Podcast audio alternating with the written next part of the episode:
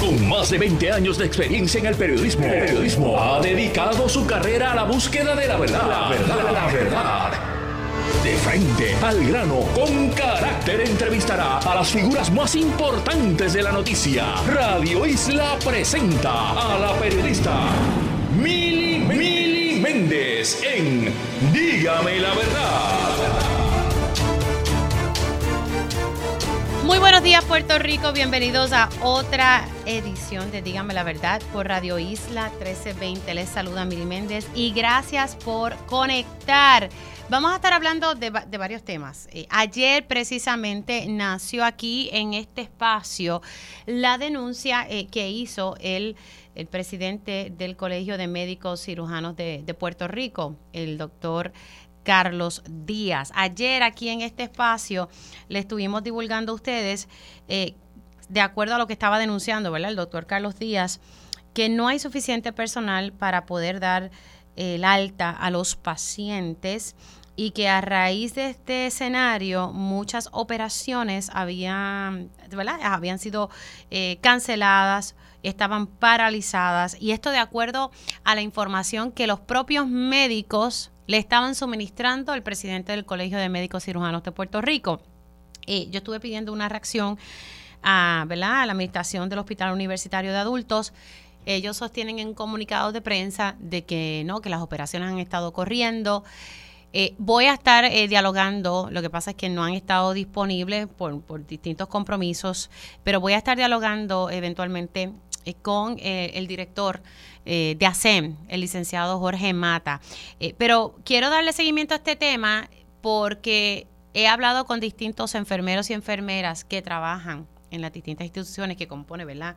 Eh, centro médico y me dicen que sí, que es una realidad lo que lo que está pasando allí de la escasez de personal, que no que no es una mentira de que falta personal y todo eso complica los servicios que se están dando en las distintas instituciones. Recuerden que estamos ya en una época navideña y, y pues tienden a surgir más situaciones, más accidentes, entre otras cosas. Quiero dialogar con el presidente de la Unión General de Trabajadores que representa a los empleados, ¿verdad? Que el del componente de ASEM.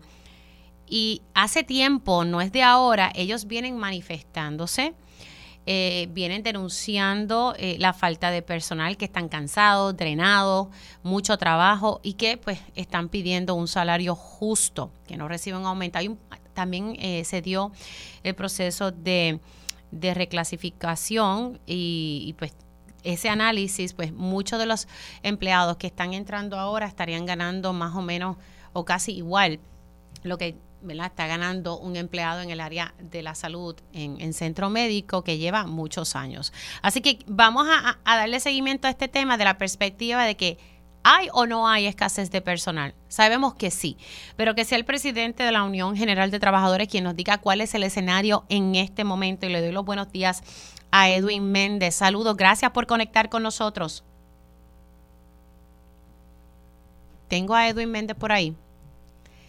Vamos a, ver si podemos eh, conectar con él para que sea él quien nos diga. Eh, ahorita hablaba eh, con un enfermero que me decía, Mili, yo estoy en turno en este momento y ahora mismo lo que hay es un enfermero para unos más o menos 25 o 30 pacientes. Imagínese usted. Ahora sí, don Edwin Méndez, saludo, ¿cómo está? Saludos, saludo, Mili, saludos al público radio oyente. ¿Cuál es el escenario? ¿Qué está pasando? Porque ayer eh, ¿verdad? Tuvimos al presidente del Colegio de Médicos Cirujanos de Puerto Rico. Vamos a reproducir ese audio.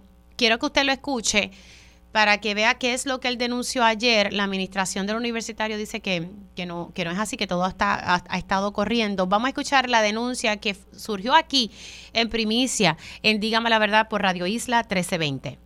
Mira, ellos me dicen que eso fue este, este, fin de semana, pero que ahora, como es, empezamos ayer y hoy, pues se ha agudizado.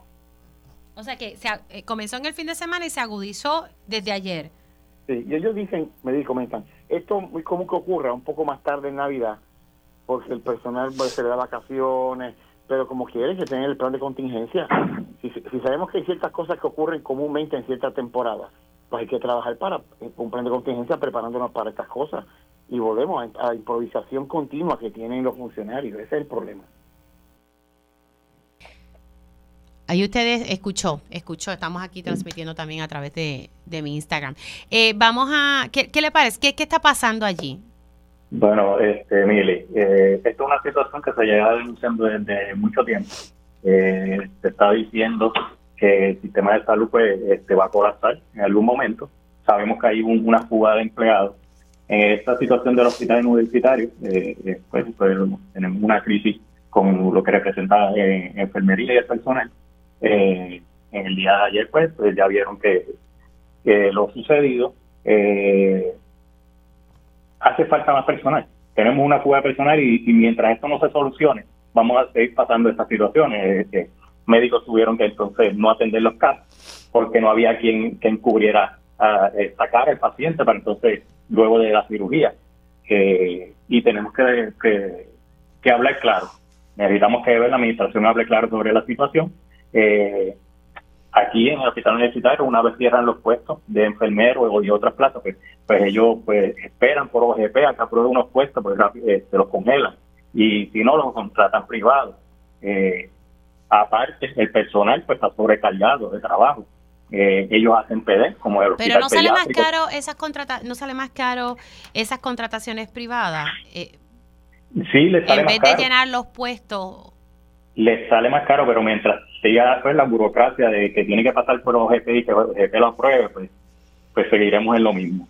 Ah, el personal, porque como hay poco personal, pues tienen que doblar turno y este personal pues ya está cansado. Y aparte, pues, está sucediendo en el hospital pediátrico también, el personal caso TV, pues eh, es porque necesita también ese dinero para, estar trabajando. Eh, y, y se lo pagan bien tarde, no se lo pagan en la quincena cuando lo trabajen. Eh, y pues todo es lo mismo, es salud, hospital universitario, pediátrico también, y, ya sabemos pues entonces lo que está sucediendo con el personal. Ok, pues entonces aquí hay varias cosas, porque eh, en efecto lo que estuvo denunciando ayer el presidente del Colegio de Médicos es correcto, sí, en efecto hay una escasez de personal y sí hubo cirugías que no se dieron porque es que no había el personal necesario para poder realizar las altas y tener esas camas disponibles. Eh, correcto, esa es la información pues, que tuve, eh, el, personal, eh, y tenemos que atenderla. no, no, es, no es bueno para entonces el paciente que viene a, atenderse al hospital. Necesitamos que sea un trato este, de calidad. Inclusive los empleados, pues tenemos que también tengan unas condiciones este, buenas de, de trabajo. Eh, el, personal que más que más hace falta, sé que son varias las posiciones, eh, podríamos decir que es el personal de enfermería. Sí, el personal de enfermería, este, en el caso de, hospital universitario, pediátrico, en todos los hospitales tenemos el de enfermero, pero también tenemos el de técnico de sala de operaciones, este, anestesiólogo, eh, técnico quirúrgico, eh, técnico de, este, tecnólogo radiológico son muchas posiciones, que, hay una fuga grande, cada día pues es un empleado menos, que un empleado que pone su renuncia, y, y con estos planes que han hecho de clasificación y retribución, pues no compensan y es bien difícil el reclutamiento. ¿Qué ha pasado con ese plan de reclasificación y, retribución? ¿Me escucha? Hello. Sí, de ¿qué ha pasado con ese plan de reclasificación y retribución? Sí, es que no la escucho, Emily. ¿Qué, ¿Qué ha pasado con el plan de reclasificación? Hello. Hello, ¿me escucha? No sé si es que hay algún problema. Ahora, ahora, ¿qué ha pasado con el plan de reclasificación? Ok, eh, si me hablas de, de ASEM, pues Hospital Universitario ya tuvo su plan de clasificación, pues es Ley 45. Lo que es corporaciones como ASEM se implementó el día 28 de noviembre el plan eh, fue un plan el que nosotros no vimos, eh, fue cambiado al borrador que nos habían dado, eh, se ajustaron una, una plaza, eh, creo que ocho plazas subieron y como once bajaron de, salario.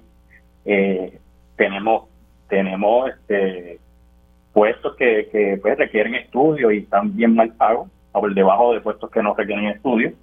Eh, y no estamos contentos con ese plan de clasificación, no se le hace justicia al empleado eh, y vamos a seguir dando la lucha para que se le, se le haga justicia a este empleado que lleva muchos años de carrera y, y no recibió ni un, centavo. Claro, no están contentos porque no ha sido uno justo al juicio de los empleados. No, ellos indican que un 72% de la matrícula es impactado, pero en ese 72% están los empleados que reciben un dólar de aumento, 10 centavos de aumento, eh, que eso no es justicia. Eh, nosotros pues estamos en una negociación con la Administración de Servicios Médicos y se le, está eh, pidiendo un, aumento para estos empleados y pues el mes acá Ok, usted me está diciendo que hay, empleados que han recibido un aumento de 10 centavos. 10 centavos de aumento. 10 centavos de aumento, algunos 12 dólares de aumento. Ese, ese, ese es el porciento del 72% que ellos dicen. La mayoría de, de, de los eh, administrativos recibieron este aumento pues de mil dólares, eh, 800, eh, los, los, salarios altos, pues eso fueron lo que recibieron. Ahora, ustedes, eh, ¿qué, han hecho? Sé que hay un diálogo, ustedes han tomado alguna determinación si esto, ¿verdad? No, no hay un diálogo fructífero en torno a este plan de reclasificación. Eh, nosotros vamos a estar sentándonos con la administración para dialogar con estos puestos que eh, no tuvieron aumento, para ver de qué manera se trabajan con ellos. esperemos que sea este sea positivo, que la administración pues que no le resuelva a estos empleados, pero si no va a seguir teniendo una baja de personal y de personal que, tiene la experiencia y hay que necesitamos ahora mismo. Ok, pero ustedes eh, van a, esperar a, ver si ese diálogo es fructífero. O sea, ustedes están, ustedes pueden irse a la huelga. Sí, actualmente tenemos un voto de huelga que se, emitió eh, con la matrícula en ASEN el 22 de noviembre. Eh, lo tenemos. Pues, en caso de que cualquier situación haya un tranque en mesa, pues entonces le presentaremos a la administración que nos quitemos a huelga. Así que ya la, la Unión General de Trabajadores en torno al tema de centro médico hay un voto de huelga. Pues correcto. Y eso lo que implica es que ustedes lo activan de manera inmediata si no hay un diálogo eh, que resulte verdad eh, fructífero en torno a este tema de la, ¿verdad? de la escasez de personal de la carga laboral y también sobre el aumento de salario que muchos no recibieron y algunos recibieron solamente 10 centavos. Eso es correcto. Por esa manera, este, nosotros estamos esperando que esta negociación eh, sea fructífera. Ya hay un, eh, se presentó la propuesta al patrono de lo que estamos pidiendo. Este, nos indican que están esperando por el gobierno, pero cada reunión que tenemos, pues, pues nunca hay contestación. Esperemos que el 18 de diciembre, que es la próxima reunión, haya contestación a este reclamo. Claro, ya ustedes entregaron esa propuesta y todo depende del 18 de diciembre. Si es fructífera, pues no se, no se van a la huelga. Si no es fructífera, sí se van a la huelga. Es correcto. En plenas Navidades. Es correcto. Estamos esperando. Tenemos que dar 10 días al patrono por ley este, para entonces nosotros poder efectuar eh, la huelga. Entonces, eh, o, el paro, el paro, de 24 horas. Está entre eso, entre huelga y paro. Es correcto, sí. Pero sí ya emitieron ese voto de huelga el 22 de noviembre. Ahora ya por último, sí en efecto, resumiendo un poco, hay escasez de personal de todo tipo, especialmente de enfermería, tanto en el hospital universitario como en el pediátrico, me dijo. Sí, universitario, pediátrico, eh, ASEN, eh, cardiovascular, no lo podemos dejar fuera, URRA de Bayamón. Todo el componente de la salud tenemos problemas con, con la contratación de personal. Prácticamente todo. Sí. Bueno, vamos a ver en qué queda esto. Yo tengo pendiente, ¿verdad?, poder dialogar con, el director ejecutivo, ¿verdad?, de, de, ASEM para que entonces pueda hablar y decirnos, ¿verdad?, cuáles son los procesos que están llevando a cabo sobre esto. Gracias por haber entrado unos minutitos con, nosotros. En Dígame la verdad. Se me cuida Gracias, mucho. Buen día. Edwin Méndez, él es el presidente de la Unión General de Trabajadores, la UGT, que representa a la gran parte ¿verdad? de todos estos empleados. Eh, me está hablando de escasez de personal en el cardiovascular, en el URRA, que es el, el de Bayamón.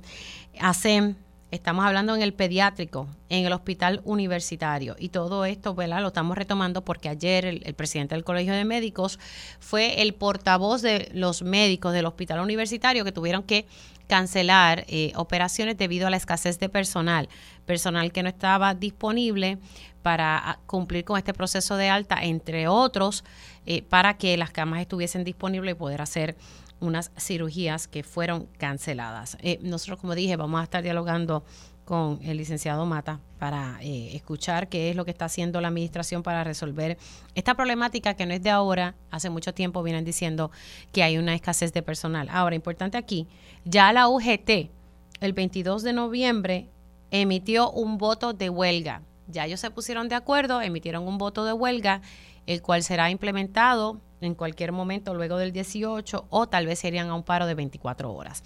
Siendo las 10 y 13 Cambiamos de tema, no sé si a ustedes les pasó que esta mañana todos cogimos sendo tapón, porque es que todas las vías, eh, ¿verdad? Surgieron distintas eh, situaciones, la persecución que hubo entre la policía ocurrió entre Dorado y acá en la zona de Guaynabo y también en la zona de Fajardo hubo otro incidente, hubo una fatalidad esta mañana eh, por el área de Salinas.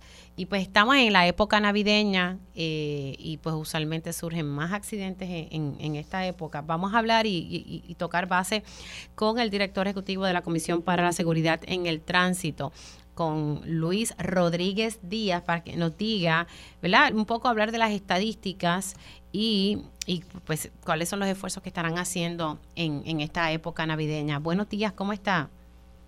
Buenos días, Mili. Saludos a ti y saludos a los que nos escuchan a través de Radio Isla. Bien, gracias a Dios. Bueno, esta mañana se dio otro accidente fatal eh, en, el expreso por el área de Salinas, ¿correcto? Correcto, en el expreso 52 en la jurisdicción de Salinas se dio, se reportó un choque fatal y pues el elemento que se, desprende de la investigación es que el factor velocidad es lo que estuvo presente, que resultó entonces en esa fatalidad. De hecho, te tengo que decir que básicamente las últimas fatalidades que se han reportado casi el 100%, han estado relacionadas con el tema de la, velocidad. Ok, eh, ¿cuánto por ciento? Básicamente el 100%. Todas las fatalidades que se han reportado, por ejemplo, la de esta mañana fue por velocidad. Eh, en el día de ayer se reportó una fatalidad que fue un choque de eh, un conductor con un jinete que también estuvo relacionada a la velocidad. El lunes se reportó otra fatalidad en Trujillo Alto que donde una dama perdió el control del vehículo, pues el factor, según se desprende la investigación, fue la velocidad. Así que básicamente casi todos los, choques que se han reportado últimamente eh, han sido por velocidad. Ok, ahora vamos a hablar un poco sobre las estadísticas que ustedes van llevando eh, día a día. Eh, hablemos, ¿verdad?, sobre las mismas, si puede compartir con nosotros. Sí, mira, al, al, momento, hasta el día de hoy, se han reportado 270 fatalidades. Cuando comparamos con el año pasado, estamos en más 13. Precisamente los renglones donde mayor aumento hemos tenido durante este año han sido los peatones y eh, los motociclistas. Así que nosotros en, la Comisión para Acción del Tránsito, a, a tener con, con el resultado de esas estadísticas, ya, ya trabajamos una campaña para reforzar el tema de los peatones. sabemos que nosotros tenemos dos campañas una dirigida al conductor para respetar los cruces peatonales y otra dirigida al peatón para que utilice correctamente los cruces y los puentes peatonales. Sin embargo, en, muchas en muchos de los casos de fatalidades en este renglón, se trata porque el, no es solamente por negligencia del conductor, sino porque el, el peatón no utilizó correctamente el cruce y el puente peatonal porque posiblemente estaba bajo el efecto de bebidas embriagantes. Así que la comisión ya trabajamos la producción de una nueva campaña que va a salir el próximo año públicamente, que es para que eh, orientar a los peatones que según nosotros le pedimos a los conductores que no conduzcan bajo el efecto de bebidas embriagantes en la vía pública, también cuando uno como ciudadano camina en la carretera, también debe de ser eh, sobrio y sin ningún efecto de bebidas embriagantes. Claro, y que, ¿verdad? que, que sean cautelosos. Ahora, eh, me dijo que entonces la mayoría de las fatales son peatones, motociclistas y hay más 13. Más 13 en, general. Cuando comparamos con el año pasado, tenemos que recordar que el año pasado cerramos el año con menos 71 fatalidad, así que eh, fue una reducción bastante significativa. Eh, y aunque estamos en más 13 este año, cuando entonces comparamos con el año anterior, eh, estamos hablando de 2021, como quiera, estamos, eh, si comparamos con ese año, estaríamos en menos menos fatalidad. Pero obviamente al, el año pasado cerrar con una reducción sumamente significativa, pues estamos en más 13. Nosotros esperamos que eh, de aquí al 31 de diciembre no ocurra un aumento eh, trascendental o significativo, por eso es que estamos siendo bastante puntual en lo que son los esfuerzos de la Comisión para el Tránsito a través de los programas comunitarios, a través de los proyectos fiestas, que son jóvenes universitarios que adiestran o, orientan a otros jóvenes universitarios a no conducir los efectos de bebidas embriagantes. Nos estamos, nos estamos tratando de insertar en las actividades culturales que se hacen en los diferentes municipios para ser más directos con el mensaje que llevamos de seguridad vial. Y obviamente, pues a partir del próximo 18 de diciembre vamos a retomar la campaña de Piensa en las consecuencias y el borracho es un crimen, será arrestado, donde estamos en la parte educativa, pero también hemos asignado sobre 200 mil dólares en pago de, hora extra para que policías estatales y municipales realicen patrullaje preventivo en nuestras carreteras y puedan identificar esos conductores ebrios y obviamente sacarlos de la calle. ¿Cuándo sale esa campaña?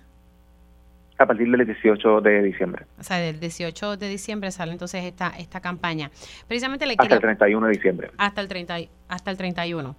Ok, pero importante, ¿verdad? Eh, eh, ¿Cuáles son las estadísticas que ustedes tienen? Porque la impresión que yo tengo es que los y los accidentes, los hit and runs, ¿verdad? La persona que, que o choca con otra persona o es que arrolla a una persona y luego se va de la escena. Y es que hemos visto una tendencia en este tipo ¿verdad? De, de, accidentes. ¿Ustedes llevan específicamente una estadística de la cantidad de los hit and run pero en la comisión no llevamos una estadística específica en cuanto a los hit and runs, ya eso lo maneja un poco más la, la, policía.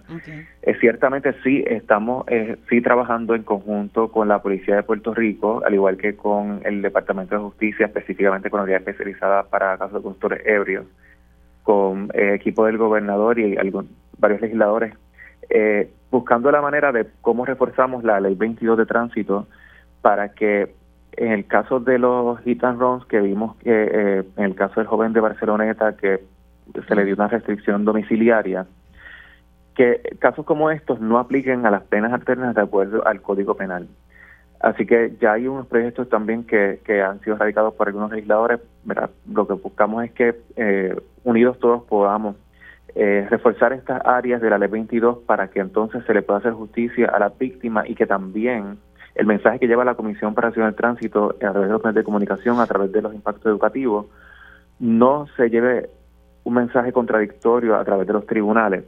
Y, y, y para evitar eso, pues tenemos que ¿verdad? promover esas enmiendas y fortalecer eh, la ley para que cuando lleguen los casos al tribunal, el juez aplique la pena que establece la ley 22 de tránsito tal y como está escrita y no entonces haya una discreción para escoger una pena alterna. Claro, y, los jueces, eh, por lo menos en voz de, del juez eh, eh, Collazo, no sé, el presidente de la de la Asociación Puertorriqueña de la Judicatura eh, ha dicho aquí que los jueces tienen que interpretar, ¿verdad? Hacer cumplir las leyes. Así que ahí lo que usted me está diciendo, ¿verdad? Es que para dejarlo claro eh, y entonces que no se quede bajo esa discreción del juez. Así que entonces ustedes estarán trabajando eh, para promover esas enmiendas. Ya mismito precisamente voy a estar entrevistando al representante Héctor Ferrer que presentó una pieza legislativa y también hay otra que ya se sometió por parte del representante Ángel Matos.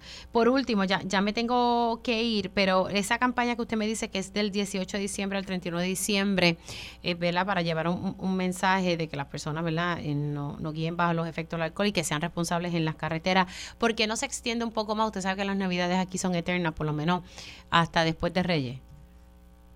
Sí, mira, nosotros vamos a estar con esta campaña eh, de hasta el 31 de diciembre pero luego, eh, luego de la segunda semana de diciembre, la retomamos nuevamente. Sabemos que se acercan eh, ya en enero las fiestas de la calle en San Sebastián. Sí. Así que retomamos entonces la campaña ya un poco más dirigida a los jóvenes, que es la de eh, Si bebes, pasa la llave, que complementa lo que es la campaña que nosotros llevamos a cabo ahora en diciembre, que es una campaña que se une básicamente a la campaña a nivel de todos los Estados Unidos, que hace la National Highway Traffic Safety Administration, así que nosotros eh, también la, aplicamos aquí en Puerto Rico y en la que también resaltamos los porcientos permitidos de alcohol y en esta ocasión también vamos a ser bastante reiterativos en la responsabilidad que tienen los comercios y que tienen los, las personas que organizan actividades en sus hogares con evitar que sus invitados o sus clientes salgan a la calle eh, inhabilitados para poder conducir. Gracias por estar, ¿verdad? entrar con nosotros unos minutitos aquí en Digamos la Verdad. Cuídese mucho. Gracias, gracias a ustedes, muchas bendiciones. Como no, Luis Rodríguez Díaz es el director ejecutivo de la Comisión para la Seguridad en el Tránsito, que en efecto, ¿verdad? En este año, lo que va de año, eh, accidentes eh, fatales, ya sea con motociclistas y peatones, más 13, o sea que tenemos más 13 en comparación con, con el año pasado y sí se comienza una campaña para esto, para esta época navideña, entre el 18 de diciembre al 31 de diciembre. Interesante que todos están en, la misma página de que hay que hacer enmiendas, hay que hacer cambios o darle más garras a la ley 22 de tránsito para que personas que cometan delitos como hit and run de momento no, ¿verdad? no desaparezcan, que se queden en la escena y, y, puedan atender este escenario y que cumplan, si tienen que cumplir, que cumplan un tiempo, porque lo que vimos en casos recientes es que se le da una probatoria eh, y están en su casa. Eh, y eso pues puede mandar un mensaje de que perfecto, puedes arrollar a alguien y no te va a pasar nada. Ese no es el mensaje que queremos llevar. Hacemos una pausa aquí en Dígame la Verdad por Radio Isla 1320. Vamos a darle seguimiento a un tema que nació también aquí en este espacio sobre el hecho de que ahora los médicos eh, que tengan que recetar eh, medicamentos relacionados a, tratamientos de cáncer de próstata que tienen que comprar el medicamento, almacenarlo y luego facturarle al plan médico. Nos han pedido, ¿verdad? Eh, voy a tener la otra parte de que, que, nos expliquen cómo es que realmente va a estar funcionando esto. También vamos a estar hablando con el representante Héctor Ferrer y por ahí llegó un alcalde que dice ahora que va para el Senado pero no llegó solo, llegó acompañado. Y hoy es miércoles, siempre tengo a mi panel de mujeres, así que hacemos una pausa y regresamos aquí en Dígame la verdad. Dígame la verdad, las entrevistas más importantes de la noticia se escuchan aquí. Mantente conectado. Radio Isla 1320. 1320. Conéctate a radioisla.tv para ver las reacciones de las entrevistas en vivo. En vivo. Esto es Dígame la verdad con Mili y ya estamos de regreso aquí en Dígame la Verdad por Radio Isla 1320. Les saluda Mili Méndez y gracias por conectar. Ayer precisamente el presidente del Colegio de Médicos Cirujanos de Puerto Rico hizo una denuncia aquí en Dígame la Verdad. Vamos a reproducir el audio para beneficio de mi próxima invitada, eh, quien va a estar explicándonos cómo realmente va a estar funcionando esto. Ayer el presidente denunció que ahora los, algunos médicos tendrán que comprar medicamentos que están eh, vinculados para tratar el cáncer de próstata. En lo que yo te llame, se llame, te llame ahora. Hay médicos que están recibiendo unas cartas de una aseguradora que pretenden que el medicamento Lupron y medicamentos para el cáncer de próstata y de endometriosis, de cáncer endometrio, que el médico lo compre y la dosis vale dos mil dólares una sola dosis y ocho mil la próxima. Que el médico lo compre y que luego le factura el plan. Espérese, espérese. Vuelva de nuevo. Eh, los médicos están recibiendo cartas de un de una aseguradora. Aseguradora. Que está diciendo que buy and bill. Compre el, el, medicamento y luego me lo facturas a mi plan médico. O sea, que si yo tengo un paciente con cáncer de, de, próstata que tengo que darle Lupron, la primera dosis, que es cada tres meses, vale dos mil dólares. La segunda dosis, que es más alta, vale ocho mil dólares. Pretenden que el médico compre el medicamento, se lo ponga al paciente y que luego le factura el plan, a ver si el plan te va a, te va a si es que el plan le da la gana entonces de, de reembolsártelo o si te lo reembolsa completo.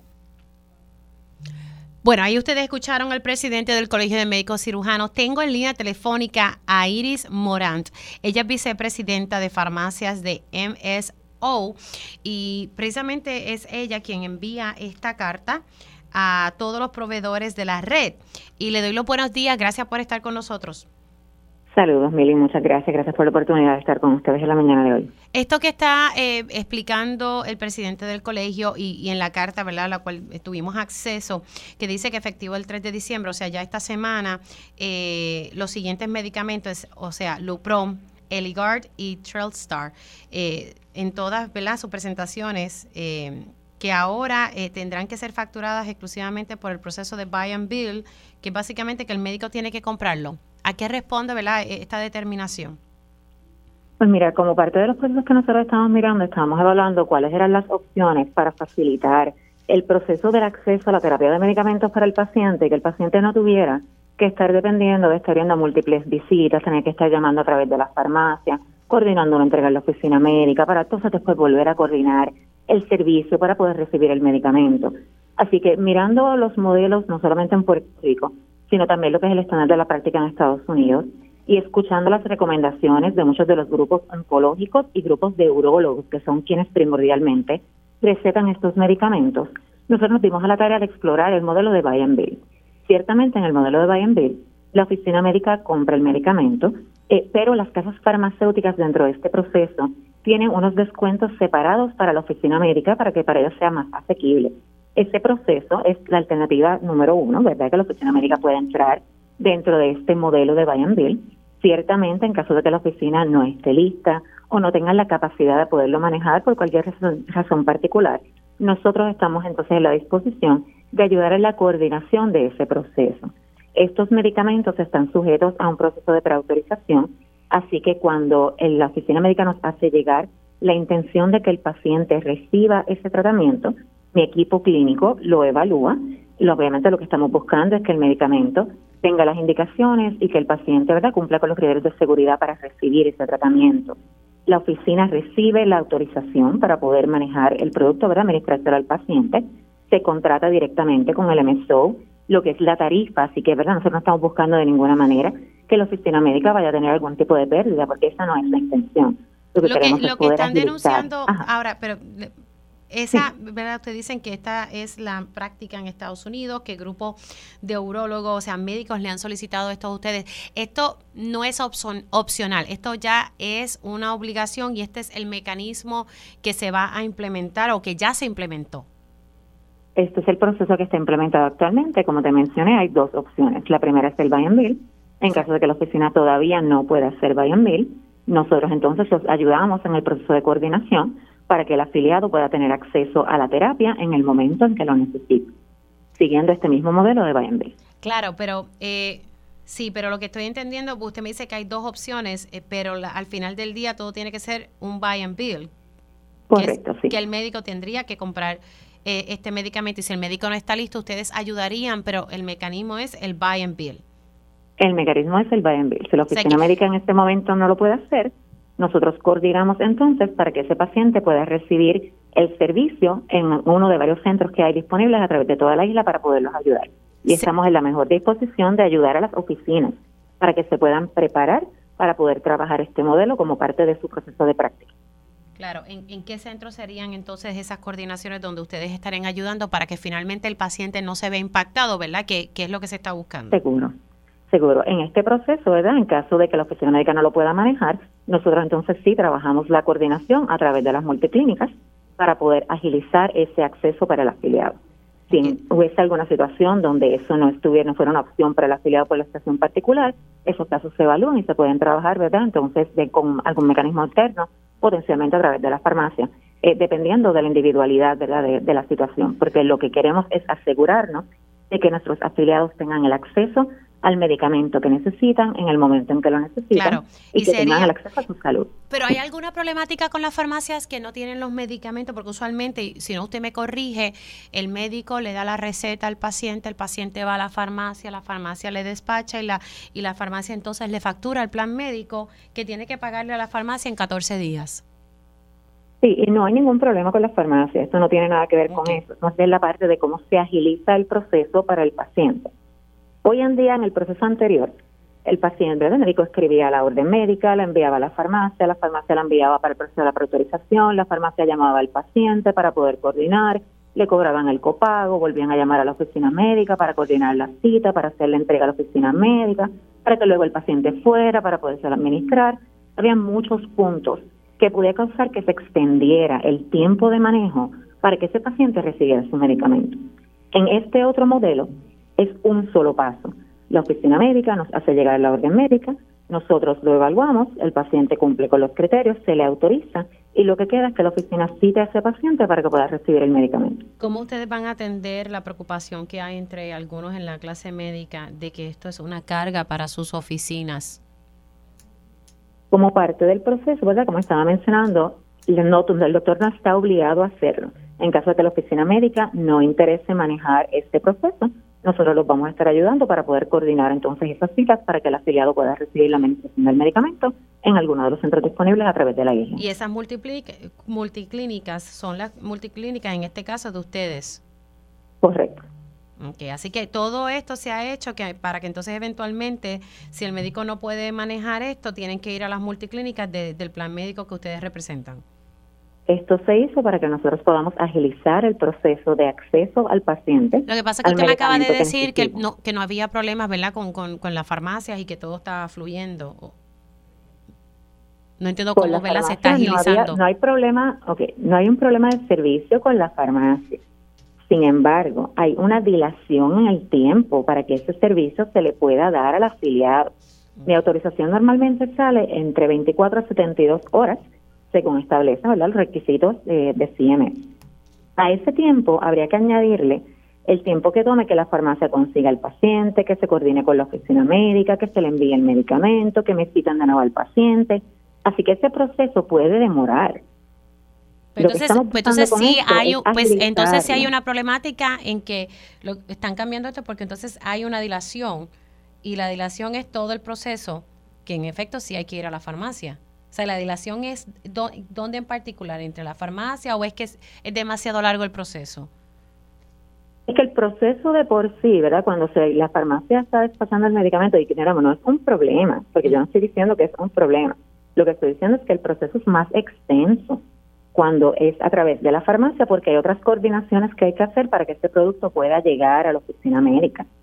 No es lo mismo a que la oficina médica tenga el producto, que de hecho los suplidores le entregan todos los días en la frecuencia que lo necesita el médico, no es que tiene que tener un mega stock de inventario eh, en sus facilidades de oficina, para poder facilitarle que simplemente lo envíe, me lo autorizaron, cite a mi paciente para hacerle llegar el medicamento.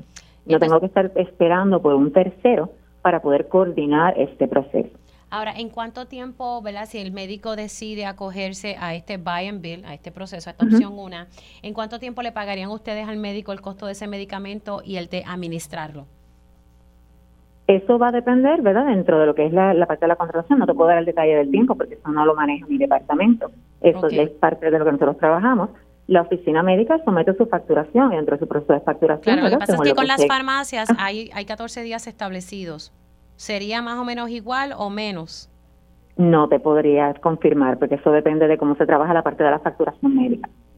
Claro, lo que pasa es que la preocupación, la preocupación de los, por otro mecanismo. La preocupación de los médicos es que, ¿verdad? Se tardan mucho eh, en, entre, en lo que ellos facturan y luego en lo que le pagan. Por eso es que le pregunto en esa parte no, responsablemente no te puedo contestar cuál es el timing porque no es un área que yo manejo en farmacia. Ok, no tiene esa contestación, o sea que ese es el detalle. Así que ya esto entró en vigor y, y, ustedes se van a asegurar que el paciente al final del día, que es sumamente importante, no se vea impactado. Correcto, esa es nuestra prioridad. Muchas gracias por haber entrado unos minutitos aquí en, en Dígame la Verdad, se me cuida mucho. Muchas gracias a usted, que pase un excelente día. Igualmente para usted, la vicepresidenta de farmacias de MSO. Iris Morant explicando, ¿verdad? Le, dimos la oportunidad. Ayer la denuncia la hizo el presidente del Colegio de Médicos Cirujanos. No, no me pudo contestar, ¿verdad? ¿Cuánto tiempo se tardarían con este nuevo formato? en pagarle al médico. Si el médico ahora tiene que tener el medicamento, ¿verdad? Para que ese medicamento esté inmediato ahí para el paciente, es el médico quien tiene ahora que facturarle al plan médico por el medicamento y por administrarlo. La pregunta, ¿verdad?, que no, no me pudo contestar es cuánto tiempo van a tardar. La información que tengo de farmacéuticos que conocen de este tema es que a las farmacias hay que pagarle en 14 días. Entonces, si los médicos no pueden con este con esta nueva opción que es obligatoria, no es opcional, o sea, con este nuevo formato del buy and bill, entonces el plan médico de ese paciente se va a encargar de ayudar al médico para que eh, se le suministre todo en las multiclínicas de ese plan médico. Hacemos una pausa aquí en Dígame la Verdad y regresamos en breve. Dígame la verdad, las entrevistas más importantes de la noticia se escuchan aquí. Mantente conectado.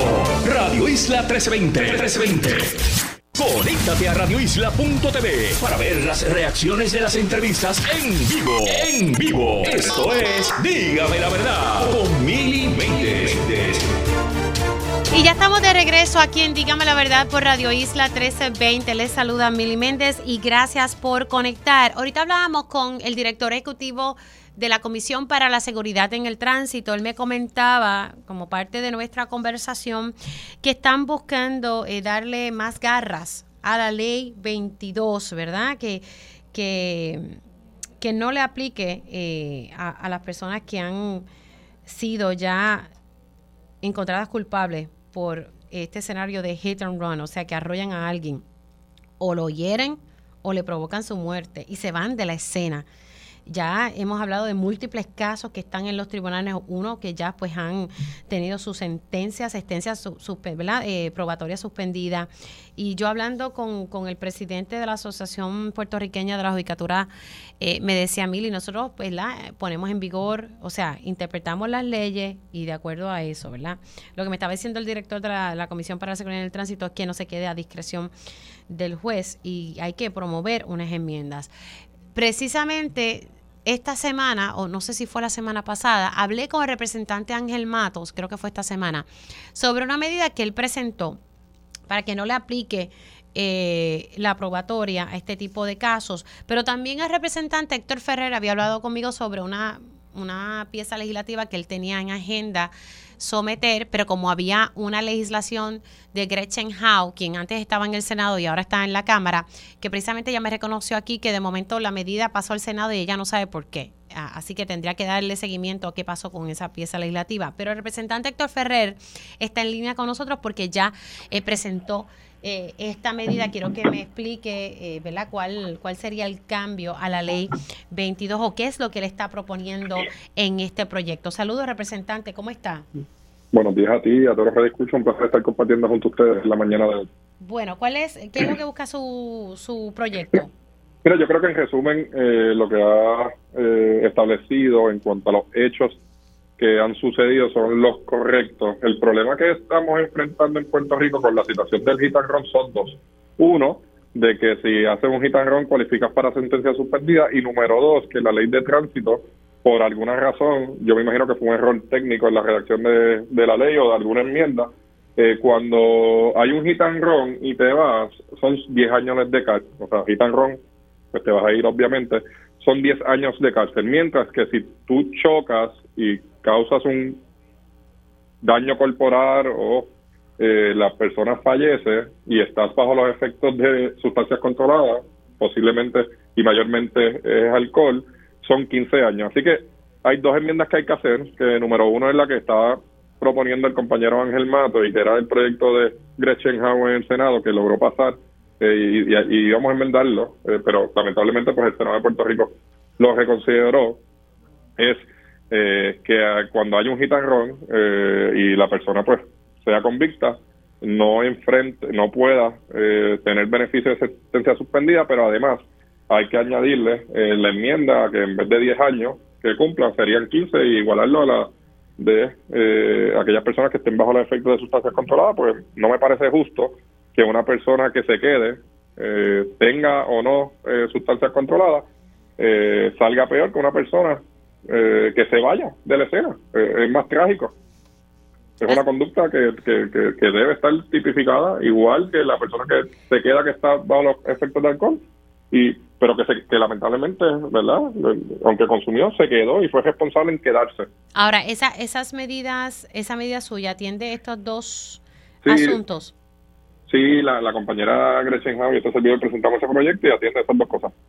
Ahora, eh, porque también el de Ángel Matos atiende lo de que en Hit Run no puede haber... suspendida. Exacto. ¿Van a hacer algo para estar en conjunto y no tener estos dos proyectos corriendo? Sí, nos, comunicamos con...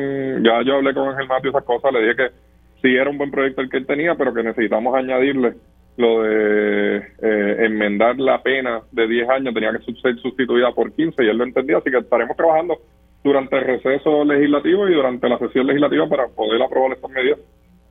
Claro, lo que va a hacer es que va a salir un solo proyecto. Sí, sí, sí, yo no, no, no, no creo que haga falta dos, sino que en uno se puede incluir. Eso era lo que pensamos hacer con el del Senado, que lamentablemente se reconsideró, pero eso parte del proceso legislativo. Sí, pero no sabemos por qué. No, no, ahí, ahí me cogiste, yo no he Sí, hecho sí, no, yo sé que no está en el. Senado, eh, pero, pero, no sé, algo, algo pasó ahí, algo pasó ahí. Por lo menos, por lo menos en la Cámara de Representantes, eh, nosotros teníamos la estrategia delineada en cuanto a que tan pronto recibiéramos ese proyecto, lo íbamos a enmendar y poder arreglar la problemática. Al Senado reconsiderarlo, pues nos movimos rápidamente a presentar las medidas, ya estaban redactadas. Es que literalmente cuando la íbamos a redactar nos dimos cuenta que ese proyecto había cruzado y que podíamos hacer las enmiendas técnicas en ese, pero pues se re- se reconsideró parte del proceso legislativo de, de cómo uno puede avanzar la- las medidas a veces sin tener que tener ningún verdad acto mediático para arreglar los problemas del país. Bueno, pues lo importante es que se está trabajando en eso y que ya para la próxima sesión legislativa esperamos, ¿verdad?, que haya una acción en la afirmativa de- del camino correcto, ¿verdad? Que, que, que Sí, esto lo, se lo apruebe. otro es exhortar al gobernador a que cite una asamblea, una sesión extraordinaria, pero yo me imagino que eso no va a pasar, así que me imagino que a partir de enero se trabajará. Sí, en enero, en enero, eh, ¿verdad? Vamos, esperemos que así, que así sea. Representante, se me cuida. Y, y la compañera Gretchen Hau, que es autora del proyecto, es la directo, es la presidenta de la Comisión de Transportación y Obras Públicas, así que me imagino que la va- Ah, bueno, lo vamos a ver le- le- lo suficientemente rápido como para atenderlo en, Claro. los, en los primeros días de sesión. Bueno, estaremos pendientes, ¿verdad?, a este proceso. Se me cuida mucho, representante. Felicidades Un abrazo y buen día a todos. Gracias. Igualmente a ti, a tu familia y a todos los que nos están escuchando. Cómo no, muchas gracias. Ustedes escucharon al representante Héctor Ferrer, así que estas dos medidas se estarán uniendo en una. Pero qué bueno que ya se está trabajando con esta problemática, a ver si se le hace justicia a las víctimas, a los familiares, eh, porque el mensaje que hay que llevar es, si usted tiene un accidente, porque a cualquiera le puede pasar, usted tiene que quedarse en la escena hay que ser responsables. Bueno, y precisamente antes de irnos a la pausa, celebra la Navidad con McDonald's esta semana del 5 al 10 de diciembre. Complace tus antojos por menos y llévate un McCombo grande de bacon triple por solo 5 dólares con 75 centavos al pasar por tu auto Mac más cercano. Así como lo estás escuchando, te llevas un McCombo grande de bacon triple por solo 5 dólares con 75 centavos a redimir esta oferta. Celebra el Automac con nosotros esta semana y disfruta el gran sabor de la Navidad con, e- con ofertas disponibles, mire, por tiempo limitado. Para pa, pa, pa, me encanta. Dígame la verdad, las entrevistas más importantes de la noticia se escuchan aquí. Mantente conectado. Radio Isla 1320. 1320. Conéctate a radioisla.tv para ver las reacciones de las entrevistas en vivo. En vivo. Esto es Dígame la verdad con Mili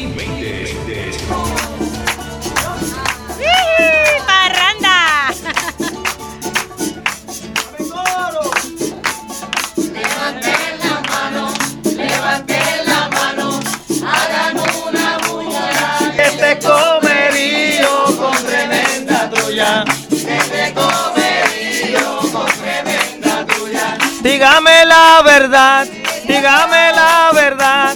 Te traigo la trulla, levanta las manos y forma una bulla. Que este comerío con tremenda trulla, sí.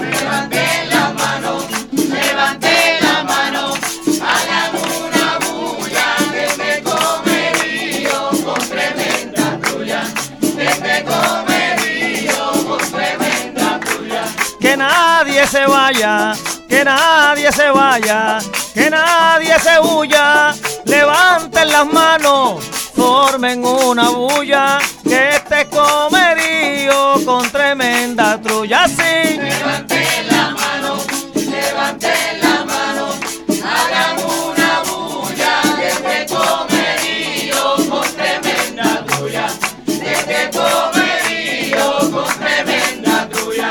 Pusian trajo el guiro, Pusian trajo el guiro y también la puya. Levanten la mano, hagan una bulla. Que este comerío con tremenda trulla, sí. Levanten la mano, levanten la mano, hagan una bulla. Desde comerío con tremenda trulla, desde comerío con. Mili te cantamos, ¡Eh, eh! Mili te cantamos, hasta por Gayuya levanten las manos, formen una bulla, que este comerío con tremenda tuya sí. Levanten las manos, levanten las manos, hagan una bulla, que este comerío con tremenda tuya, que este comerío con tremenda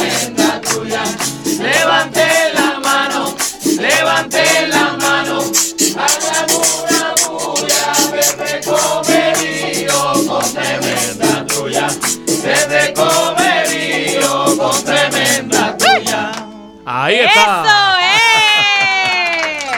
es! Y bueno, ya ustedes escucharon, Comerío, asocien, el alcalde de Comerío, José Santiago, está aquí en Dígame la Verdad como todos los años y mira, blindadito. Mira. Héctor Gabriel y los nenes se salvaron. ¿Cómo está, alcalde? Muy bien, muy bien, contento de poder traerte la alegría de la Navidad que se respira allá en la montaña de la cordillera central, en la cuna de la trova que es Comerío. Estamos aquí con los trovadores nacionales, Ricky Villanueva, Víctor Manuel Reyes y nuestro equipo de trabajo en el gobierno municipal, donde hay músicos también, eh, Pipo desde el barrio Paloma, que es la capital de mi pueblo. Eh, Comerío celebra la Navidad con mucha alegría. Nosotros estamos de trulla todos los sábados en las tardes por cada una de las comunidades. Este domingo tenemos fiesta con Fernando Allende y los mariachi y hay lechón a la varita allá en el verde de Comerío. Así que eh, queríamos compartir esta alegría que se respira por allá e invitarlos a, que nos acompañen también a celebrar en esta Navidad. Usted como que lo tenía todo cuadrado, porque ayer se tiró una bomba y esa bomba pues, ha generado noticias en el día de hoy y es que literalmente usted deja ya la alcaldía, o sea, va a terminar su cuadrenio, pero está mirando aspirar, o sea, su intención es llegar al Senado. Yo termino el año que viene, eh, bueno, yo soy alcalde hasta enero del 2025. Sí, hasta que termine. Y una vez concluya este término, ya sería mi sexto término, 24 años de alcalde. Madre mía. Y en este momento de mi vida yo he reflexionado desde dónde yo le puedo servir mejor a Comerío y desde o dónde sea, no es yo que puedo retira, ayudarle es que va a seguir en la política. desde dónde yo puedo ayudarle a mi país y cómo yo puedo hacer que el Partido Popular se pueda volver a ganar la confianza del pueblo. Yo creo que hace falta que hayan personas que puedan allí aportar desde la legislatura para que, por ejemplo, municipios como el nuestro, que reciben un golpe mortal con esto del plan de ajuste fiscal, tengan finalmente un respiro, no queden desprovistos esos ciudadanos de servicios esenciales. La gente de mi pueblo y de 20 o 25 municipios pequeños como el mío no pueden ser personas de segunda categoría, merecen los mismos servicios. Y esa lucha hay que seguir dándola, para eso hay que legislar. Y en el foro legislativo ahora va a llegar a favor de Comerío y de tantos otros puertorriqueños un nuevo gladiador al escenario, pero no a- al tirijala con la oposición. Yo veo a- los veo a ellos como adversarios, no como enemigos. Eh, buscaré consenso, buscaré es que de, eso se trata, porque si no se busca consenso, Claro. entonces nos y quedamos vamos a hacer la diferencia. Y tampoco soy el político que quiere dejarle la silla al nene. Mi hijo es legislador por el, por el distrito que representa Comerío. Sí, y entiendo que en los próximos días estará haciendo un anuncio de volver a aspirar a la legislatura. O sea, esto no es cuestión de que José quiera dejar al nene, como dicen tantos, ¿verdad? ¿Y a quién Algo va a hereditario. dejar? ¿A quién va Bueno, a dejar? Aunque el pueblo al final del día Claro, va el pueblo es el que a decide. elegir Seguro que a- sí. a ese... Pues mira, estoy haciendo el anuncio ahora porque responsablemente quiero darle un espacio, ¿no es? Hasta fines de diciembre que hay oportunidad para poder radicar. Eh, yo he dialogado, tampoco eh, no voy a, a salir corriendo sin mirar, ¿verdad?, qué posibilidades hay. Dentro de mi equipo de trabajo tengo muchísimo talento. Eh, el administrador municipal que me acompaña a mí hace 13 años, abogado de profesión, 40 años de edad, eh, es una persona muy preparada, conoce bien el proceso administrativo municipal, es muy querido en mi pueblo, muy reconocido por el trabajo que hace. El equipo de trabajo ¿Y ha estado con usted todos estos apoya. 24 años? O... Él ha estado hace 13 años conmigo 13, como administrador municipal. Tiene apenas 40 años. Eh, Ah, él comenzó nene, bien jovencito. un nene, un nene. Así que hay, eh, hay también de, eh, un poco de re- relevo generacional. Eh, obviamente el pueblo es el que decidirá. Él está considerándolo. Si él decide aspirar, contará con mi apoyo porque es un líder de calidad. Eh, pudiera ser hasta mejor alcalde que yo mismo. Así que eh, al pueblo comerieño que esté tranquilo, que José no se va, José no se quita. Eh, yo le voy a seguir sirviendo a Comerío desde otro nivel que creo que puedo serle más útil a Comerío y a Puerto Rico. ¿Sería Senado por acumulación o, o- o como- Por acumulación. sí, por acumulación. Hay cuatro espacios que está presentando el Partido Popular. Yo humildemente pienso que puedo abonar a que sea una mejor propuesta legislativa la del Partido Popular. Y en su agenda. Mi experiencia, mi trayectoria, la gente sabe que soy hombre fue de presidente de la Asociación de Alcaldes, además de ser alcalde, y, fue muy vocal en, su tiempo. Y la gente sabe que cuando el Partido Popular tenido momentos difíciles, eh, hemos logrado el consenso, hemos logrado llegar a acuerdos, diálogos. Eh, yo creo que eso le hace falta al país. Yo creo que eh, antes de, meternos en temas que lo que nos hacen es que nos divide, yo creo que el país necesita poner la casa en orden, que el gobierno, que se logra hacer buen gobierno y que el país funcione. Eh, Josian sabe cómo hacerlo y voy a aportarlo desde, desde, ese nivel. ¿Cómo usted ve el partido? Hay quienes dicen, ¿verdad?, que, que el problema no, no es el jinete, sino el caballo. Mira, yo creo que el Partido Popular se ha ido preparando para hacer la opción de triunfo en las próximas elecciones. Me parece que el país ya sabe que los extremos son malos, que todos los extremos son malos. Yo veo a una gente aferrándose que si a valores conservadores, etcétera, pero por el otro lado a los frentes anticapitalistas. Yo creo que el centro que representa el Partido Popular, que, que, en sus mejores tiempos se llamaba la Casa Grande. Yo creo que tenemos que volver a hacerlo. La Casa Grande que logre la unidad en la diversidad y que podamos hacer de consenso propuestas serias al país de cómo las cosas pueden cambiar para bien de todos.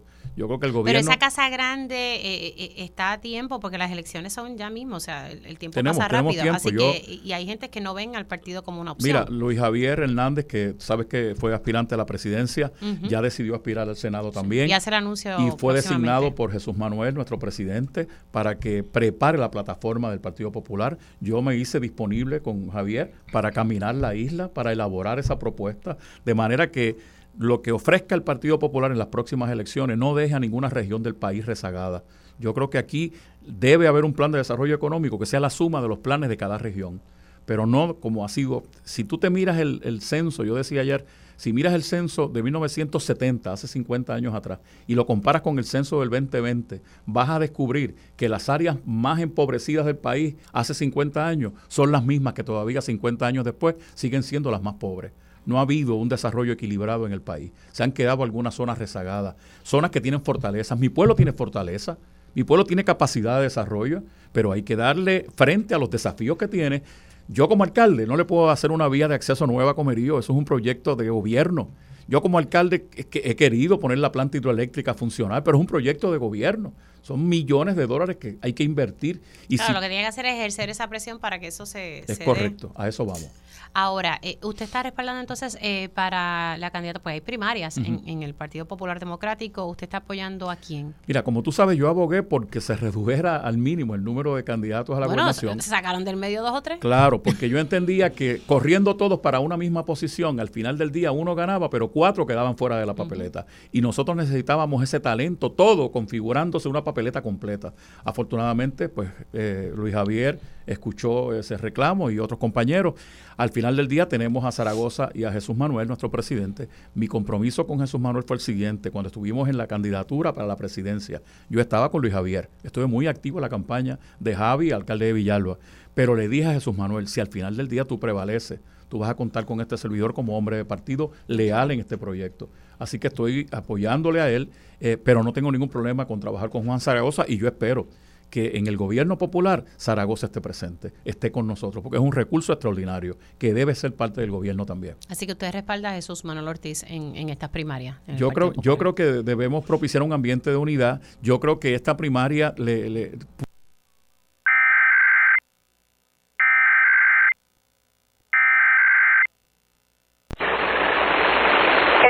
Servicio Nacional de Meteorología en San Juan interrumpe la programación regular de esta emisora para realizar la prueba semanal del Servicio de Alerta de Emergencias para Puerto Rico e Islas Vírgenes Americanas.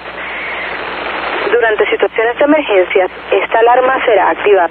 La prueba se realiza los miércoles entre las 11 y 12 del mediodía si las condiciones del tiempo lo permiten. De no ser así, se llevará a cabo el próximo día con buen tiempo. The National Weather Service in San Juan has interrupted the normal broadcast to conduct a weekly test for the emergency alert system for Puerto Rico and the U.S. Virgin Islands. During emergency situations, this alarm will be activated. This test is conducted every Wednesday between 11 and noon. If weather conditions are unfavorable, the test will be done the next good weather day. Now we return to our regular program. Ahora regresamos a nuestra programación regular.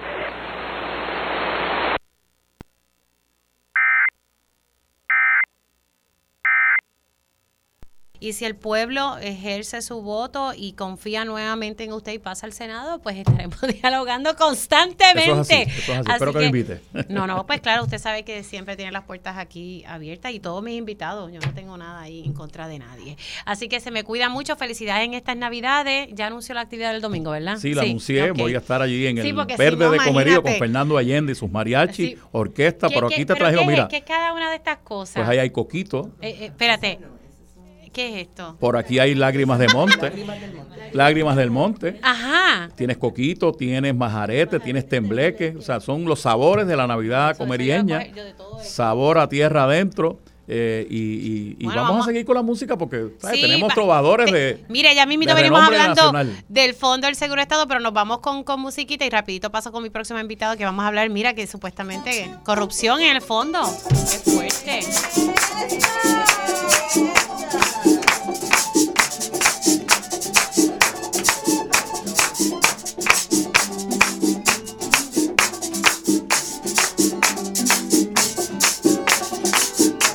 Llega Navidad, me busco varios amigos para repartir los trigos que trae la felicidad. Vamos por la vecindad del barrio donde radico, en busca del abanico musical de la laguna y así comenzamos una Navidad en Puerto Rico. Navidad en Puerto Rico. Qué buena, qué buena.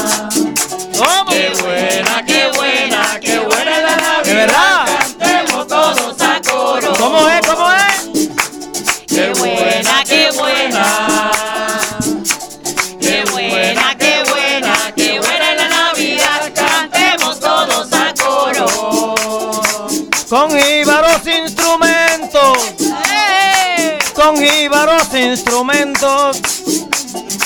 Vamos décimas cantando la Navidad, celebrando muy alegres y contentos. Llevamos los sentimientos del Dios al que glorifico, que nos ofrece un salpico de un amor que no se quiebra, porque así es que se celebra Navidad en Puerto Rico, porque que se celebra Navidad en Puerto Rico. Dame coro. Qué buena, qué buena.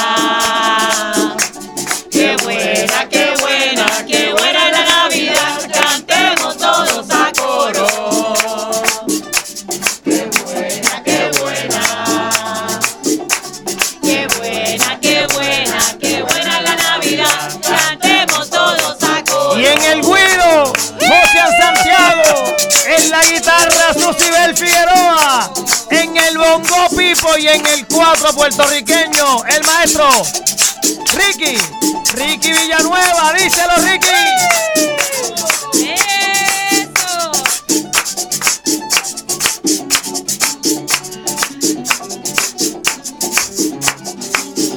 Y el coro más lindo del mundo desde Comerío, que dice así. Qué buena.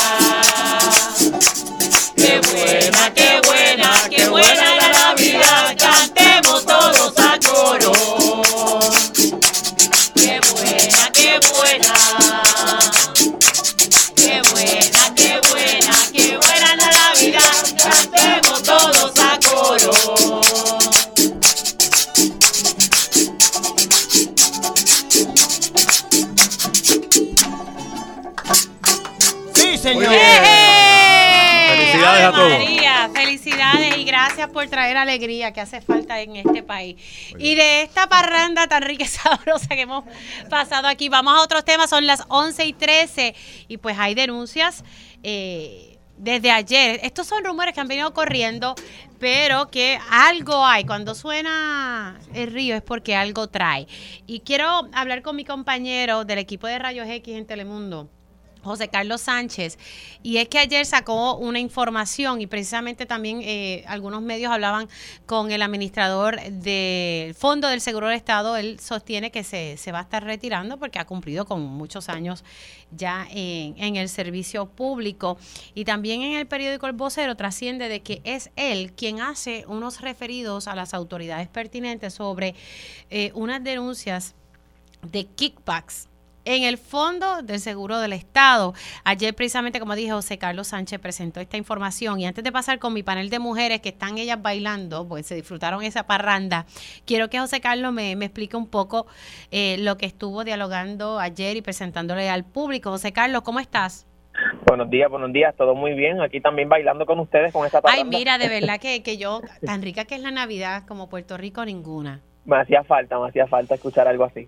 Bueno, muchachos, pero tú has tenido un fin de semana fabuloso. Felicidades por tus dos Emmys, por tu trabajo. Gracias investigativo en, allí en Rayos X en Telemundo. Enhorabuena. Ah, vamos a hablar ahora de que has sacado información a, través de fuentes, y, ¿verdad? Y, hay que recalcar que hay muchos empleados y figuras que no salen públicamente, ¿verdad? Frente a una cámara, porque es que si tú denuncias algo aquí, pues toman represalia. Cuéntame la información que tú has podido recopilar sobre lo que alegadamente está ocurriendo en el Fondo del Seguro del Estado y que Justicia confirma que está investigando que está investigando. Es correcto. Justicia confirma que está investigando. Varias de las fuentes, que han sido más de una, han confirmado que son varias investigaciones las que se están dando, pero la más que llama la atención es la de este alegado esquema de kickbacks, en donde un empleado con eh, acceso privilegiado a la administración le, prometía horas extras en la nómina, no necesariamente eran eh, horas extras trabajadas, sino le prometía añadirle horas extras en la nómina a estos empleados y a cambio le solicitaba alegadamente dinero. Las cuantías eh, variaban entre 500 dólares, eh, alrededor de unos 500 dólares, que le solicitaba esta persona y las transacciones alegadamente se hacían a través de ATH móvil. Eh, esta, esta persona pues tenía acceso en términos de liderato a proyectos o creaban proyectos fantasmas para añadirle estas horas extras. Esto es lo que alegadamente las fuentes establecen que es lo que se está investigando. El Departamento de Justicia no nos confirmó que, que. Eh, se están dando, se, llevan, se están llevando a cabo unas investigaciones dentro de la agencia eh, y hay varias eh, pues personas que ya han sido entrevistadas por el Departamento de Justicia y que incluso han estado pues también hablando sobre esa línea de investigación que está llevando a cabo la agencia como tal. Así que esto ya el Departamento de Justicia lo está investigando. No sé si algunas de esas fuentes te puedo decir, si ya también los federales han entrevistado a, personas dentro del Fondo del Seguro del Estado? Pues mira, hasta ayer era un rumor, pero entiendo que en los próximos minutos eh, va a salir por ahí alguna noticia, porque alegadamente los federales están eh, posible, están en el, en el, en el, ahora mismo en una de las oficinas del Fondo del Seguro del Estado, de igual alegadamente, porque esto lo estoy acabando de recibir. Así que posiblemente esto sea algo que vamos a estar escuchando eh, pero varias de las fuentes sí nos aseguraban que los federales estaban interviniendo dentro de la investigación y que incluso fue la intención de entrar a esta investigación de los federales lo que obligó al Departamento de Justicia a adelantar su investigación porque esta, este esquema se llevaba denunciando desde hace un año o dos años atrás. Eh, una de las cosas que pues varias de las fuentes nos mencionan es que ahora el, el, el administrador está mencionando que él fue el que sugirió ¿verdad? La, investigación, pero esto esta denuncia llevaba hace un año atrás y la estaban ignorando. Hmm. Eh, y que fueron dos empleados que se vieron involucrados en el proceso los que denunciaron al Departamento de Justicia esta situación a través de una auditoría. O sea, que fueron los empleados. Fueron dos empleados y fue a través, todo esto salió a reducir a través de una auditoría que se estuvo haciendo. Y que esa auditoría la, se tuvo en la oficina del administrador pero no se había compartido hasta el momento. Mm, o sea, interesante todo esto. A mí me llamó la atención porque cuando me, a mí me llegó información hace unas semanas de que estaban investigando, no me habían dicho en particular, yo pensé rápido de inmediato, pues son los federales que usualmente son los que entran aquí en, en este tipo de, de, ¿verdad? De, de, delitos que se están denunciando, ¿verdad? Son ellos los que investigan. Me, llamó mucho la atención que sí que justicia entonces le confirma a, ustedes y a varios medios. A varios medios. Que, es, que, que están investigando. Esa información que, que tú recibes y hay que corroborar, aunque los federales nunca confirman, eh, ¿verdad? No niegan ni confirman. Esa siempre es la típica reacción de los federales en estos casos, de que entonces si están en, en una de las oficinas del fondo, no sabe si es la de Bayamón, que es donde supuestamente ha ocurrido la. Aparentemente la Oficina de Recursos Humanos en Bayamón. Estoy tratando de confirmar la, la información, ¿verdad? Estamos estamos en espera eh, de, de que me, de que me confirme la información, pero inmediatamente pues, le- les lo estaré mencionando por aquí. Otra cosa también importante, eh, Miri, nosotros pedimos expresiones a, a la presidenta de la Unión de Empleados de la Corporación del Fondo del Seguro del Estado, y aunque dentro de esas expresiones no hablan, eh, ¿verdad? La presidenta no da no, no, no da mucho detalle, dice pues, que no puede pues, eh, eh, hacer alguna expresión particular sobre la investigación, eh, pero habla de que se trata de una investigación en curso y de que ellos han estado cooperando con, con, la, con las autoridades. Así que la presidenta en su entrelínea confirma también la investigación y también confirma de que bueno, al menos aparentemente se les ha estado haciendo el acercamiento a ellos también como unión. Mm, o sea que hay que estar entonces pendiente a, a- a esta información, ¿verdad? Que se está desarrollando y en efecto ver si, si los federales entonces están en efecto en esta oficina eh, del fondo en Bayamón. José Carlos, Bueno. gracias. Perfecto, gracias a ustedes, cuídense mucho. Cómo no. Aquí voy a estar pendiente a ese panel de mujeres. Sí, eh, comienzo con ellos ahora. Tengo que cumplir con una pausa, pero repito, voy con ellas en el próximo segmento para hablar sobre esto y hablar también sobre una iniciativa que estuvo anunciando esta semana el Departamento de Justicia, eh, que presenta medidas para prevenir feminicidios y combatir la violencia de género. Vamos a, discutir y también, ¿verdad?, que, que estamos en los 16 días de activismo contra la violencia de género. Pero antes de irnos a la pausa, celebra la Navidad con McDonald's esta semana del 5 al 10 de diciembre. Complace tus antojos por menos y llévate un McCombo grande de bacon triple por solo 5 dólares con 75 centavos al pasar por tu Automac más cercano. Así como lo estás escuchando, te llevas un McCombo grande de bacon triple por solo 5 75 al redimir esta oferta. Celebra el Automac con nosotros esta semana y disfruta el gran sabor de la Navidad con ofertas disponibles por tiempo limitado. Para pa pa pa, me encanta. Dígame la verdad, las entrevistas más importantes de la noticia están aquí. Mantente conectado y recuerda sintonizar al mediodía, tiempo igual, en Radio Isla 1320 y Radio Isla.tv. Esto es Radio Isla 1320, celebrando la Navidad en grande. Me gustan las navidades que sepan a Puerto Rico, comiendo pasteles y lechón asado y dándome unos Estas navidades, conéctate a tu manera con la mejor tarifa en Liberty Prepaid. Adquiere nuestro nuevo plan ilimitado por 15 dólares al mes, con llamadas, textos y data ilimitada, sin contrato y sin verificación de crédito y con acceso a 5G sin costo adicional. Actívate hoy a tu manera y disfruta de la red móvil en la que tú confías. Liberty Prepaid. Ciertas restricciones se aplican. Para más detalles, libertypr.com. Estás escuchando Dígame la verdad por Radio Isla 1320 y Radio Isla.tv. ¡Todo Puerto Rico! No rompas la cadena. Somos Radio Isla 1320, el sentir de Puerto Rico.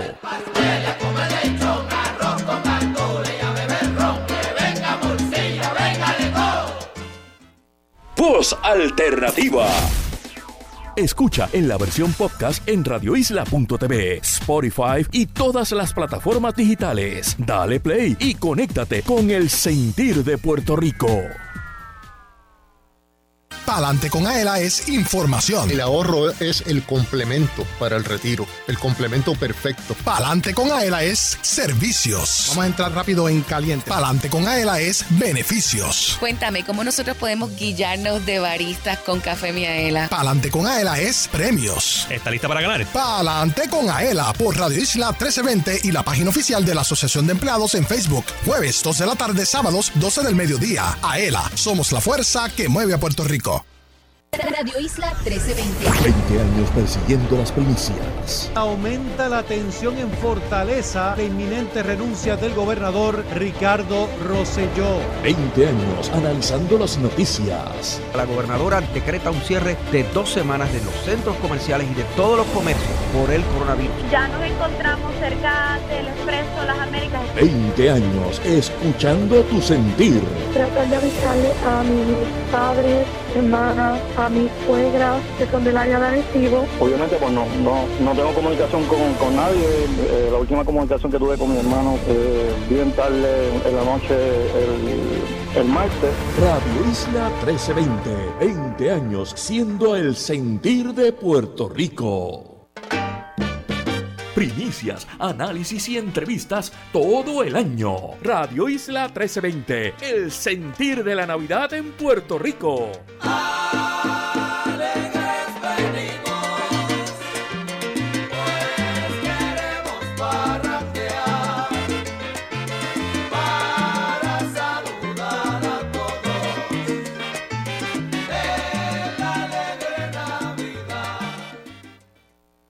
Conéctate a radioisla.tv para ver las reacciones de las entrevistas en vivo. En vivo. Esto es Dígame la verdad con Mili Méndez.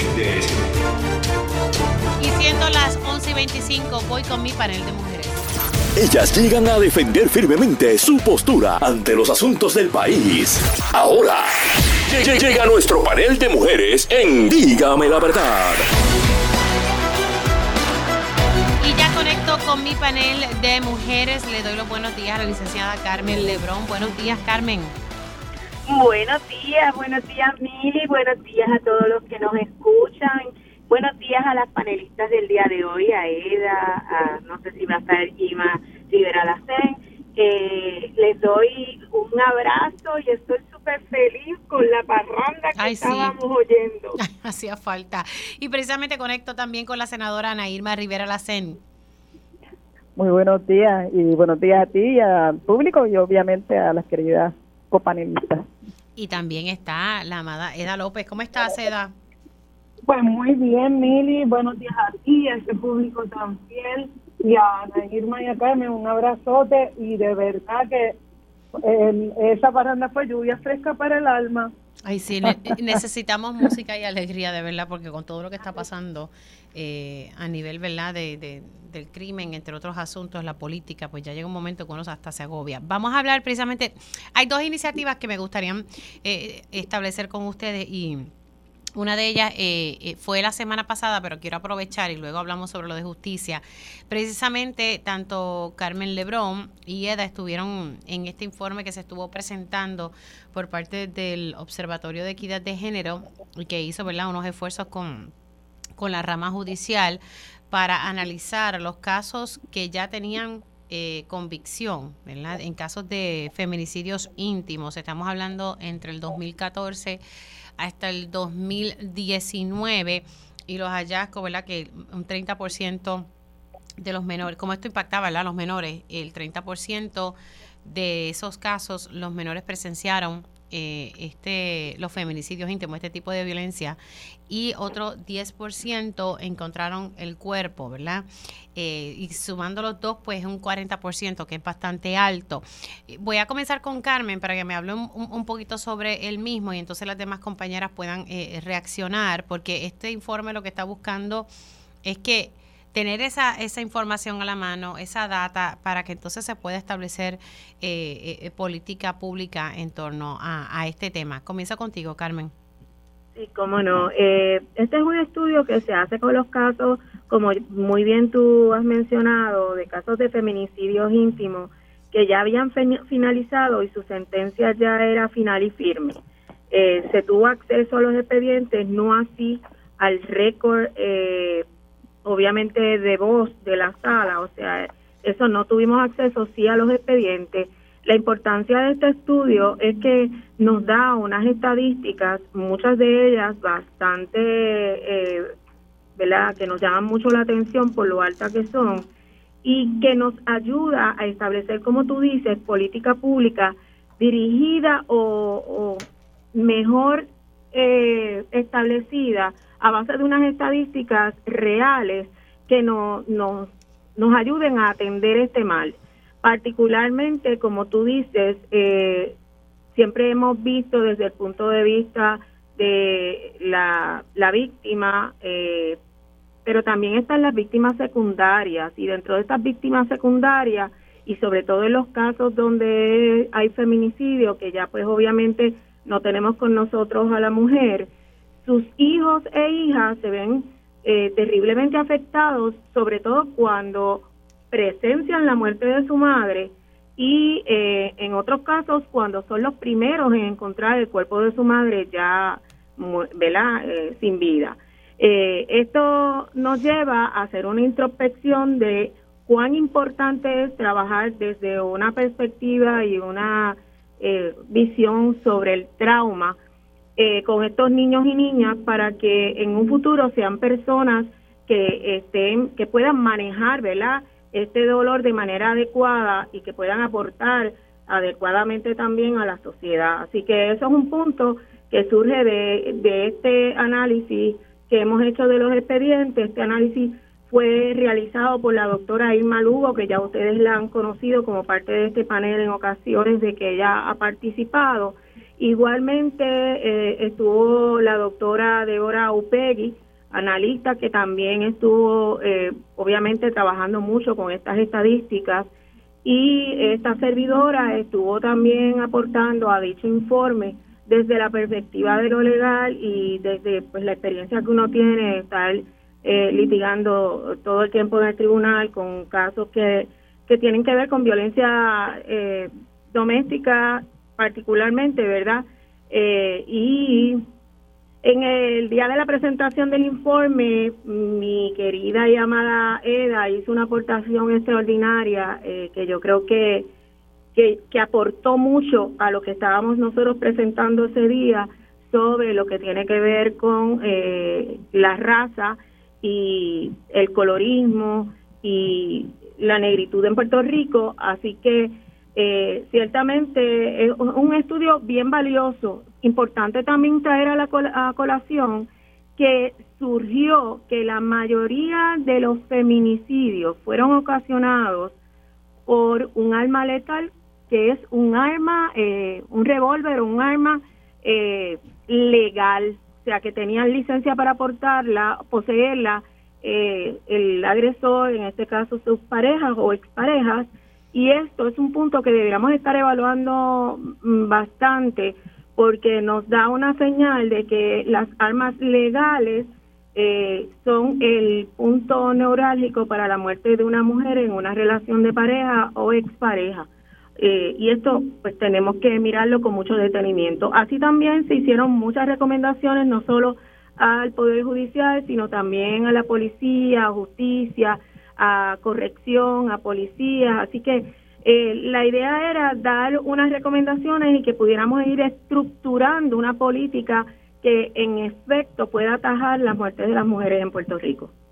Voy a pasar con la senadora Ana Irma Rivera Lacen. Eh, pues mira, me parece que esto va de la mano obviamente con, con el otro tema que vamos a estar también mirando, pero también nos da cuenta de, de cómo todos estos años de experiencia de la puesta en marcha de lo misma ley 54 y como un instrumento de tratar de, atajar el tema de la violencia en relación de pareja, eh, el aspecto de poder tener toda la información que nos permita no solamente hacer políticas públicas en términos de legislación, sino también administrativamente todo lo que sea necesario para la parte de la prevención, que, que yo entiendo siempre que es la parte que menos hemos logrado avanzar adecuadamente. Eh, porque sin duda si no tenemos eh, planes de prevención que incluya víctimas, víctimas secundarias, como bien estaban explicando, eh, pues no, avanzamos en, erradicar el tema de la violencia, porque definitivamente por eso, esa es una de las áreas importantes, esa niñez afectada e impactada directamente por el tema de la violencia, que es necesaria pues toda la prevención para que pueda manejar el tema, como le ha afectado en su vida y en términos comunitarios seguir trabajando también la cuestión educativa en las escuelas, en las casas, donde quiera que es necesario. A mí me parece que, que esta información es sumamente importante. Pero eh, digo la cuestión de la prevención porque fíjate cómo la información sale, fue de los casos que ya están procesados, de la información que sale del análisis de esos expedientes. O sea, eh, es parte de la premisa que los casos se procesan, entonces de ahí sale información. Claro, es la mejor manera de poder obtener información. Pero sin duda, pues tenemos un problema en poder accesar eh, a, a la niñez, accesar a las personas en nuestra comunidad en general, sin necesariamente tener que solamente trabajar aquellos temas de los casos que ya están siendo procesados o que han sido procesados y de entonces de estos expedientes de los tribunales sacar información. Eso puede ser parte de la problemática que aún nos falta por trabajar mucho mejor, poder tener eh, otros aspectos importantes de, información. Las, las, las organizaciones que dan servicio directo a víctimas y sobrevivientes tienen sin duda un montón de información, han estado recopilando información por año, tienen mucha experiencia y de hecho por eso es que han servido también como parte de los recursos especializados en poder eh, hacer herramientas como eh, las que vamos a estar discutiendo. Pero sin duda, pues por ahí va la, cosa, me parece que va bien encaminada porque sigue buscando la manera de, de darle más fuerza al asunto de la prevención para poder terminar con, más instrumentos para la prevención contra la violencia en relación de pareja y, y la violencia en general en la sociedad. ¿verdad? Paso contigo, Eda. Tengo que ya irme a la pausa, pero para que pueda entonces iniciar, pausamos y, regresamos con... Bueno, déjame irme a la pausa. Ya ahora oficialmente son las 11 y 35 y voy con Eda en torno a este tema porque ella estuvo en esa presentación. Y luego, ¿verdad? Como les dije, hablar un poco sobre esta herramienta que, que ha presentado al público el Departamento de Justicia y, y si esto, ¿verdad? Va a estar ayudando, porque tengo entendido que esto es una herramienta para los fiscales eh, a la hora de atender estos casos de feminicidios. Hacemos una pausa y regreso con mi panel de mujeres. Dígame la verdad, las entrevistas más importantes de la noticia están aquí. Mantente conectado y recuerda sintonizar al mediodía, tiempo igual, en Radio Isla 1320 y Radio Isla.tv. Conéctate a radioisla.tv para ver las reacciones de las entrevistas en vivo. En vivo. Esto es Dígame la verdad con Mili. Y ya estamos de regreso con mi panel de mujeres integrado por Eda López, la senadora Ana Irma Rivera Lacen y la licenciada Carmen Lebrón. Nos quedamos hablando sobre un informe que presentó la semana pasada el, Observatorio de Equidad de Género sobre el impacto de los feminicidios íntimos en los hijos de, de, de estas víctimas eh, y, otros datos que estuvieron eh, dando a conocer. Eda estuvo allí y, ahora le corresponde el turno a ella para entonces hablar luego de lo que presentó Justicia esta semana. Eda. Sí, eh, Mili, mira, primero quiero felicitar a José Carlos, no solo por los premios, sino por los reportajes tan extraordinarios que está trabajando eh, siempre de vez en cuando llega una, uno de esos periodistas que deslumbran desde que llegó y, y de verdad que yo pienso que es un tesoro nacional, así que un abrazo a José Carlos. Eh, eso en primer lugar. En segundo lugar, este, este informe está disponible en el portal de la eh, del Observatorio de Equidad de Género de Puerto Rico. Eh, tengo entendido que es observatoriopr.org y en, a mí me parece que este este estudio, comenzando con la metodología, o sea, todo, es, un, es un estudio tan tan valioso, tan riguroso. Eh, una de las cosas sobre la metodología que, me parece que amplifica muchísimo eh, las posibilidades de análisis es que ellas usaron método cualitativo y método cuantitativo.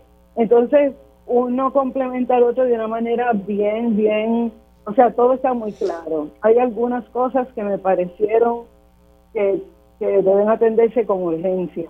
Y para contextualizarlo un poco, eh, y van a ver cómo todo se conecta, quiero hablar en este momento un poquitito sobre lo, eh, lo que te estabas trabajando eh, sobre el Fondo del Seguro del Estado. Fíjense que en ese caso se sabe lo que está ocurriendo porque hubo una auditoría y empleados que estaban allí, empleados a quienes felicito, denunciaron y comenzaron a insistir para que esa conducta concluyera.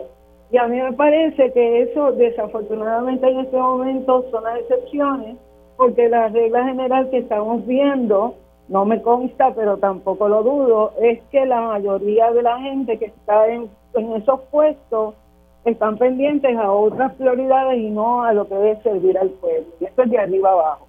Dicho esto, parte de, la, de lo importante de este estudio es que genera unas propuestas muy concretas para las agencias que están tocadas por lo que por lo que fueron los, los hallazgos y observaciones y comentarios de, de las compañeras de Carmen, eh, Débora e Irma. ¿Por qué? Ahí entonces comenzamos a ver algo que no se nombra y lo que no se nombra no existe, que son esas víctimas secundarias. Pero empezamos a ver perfiles. En el, eh, como Carmen mencionó, el 40% presenció estuvo, o estuvo eh, tuvo acceso a su mamá asesinada. El 40% de la niñez. De los o sea y ese otro 60 pues también se quedó sin mamá. Lo que pasa es que el trauma es distinto probablemente.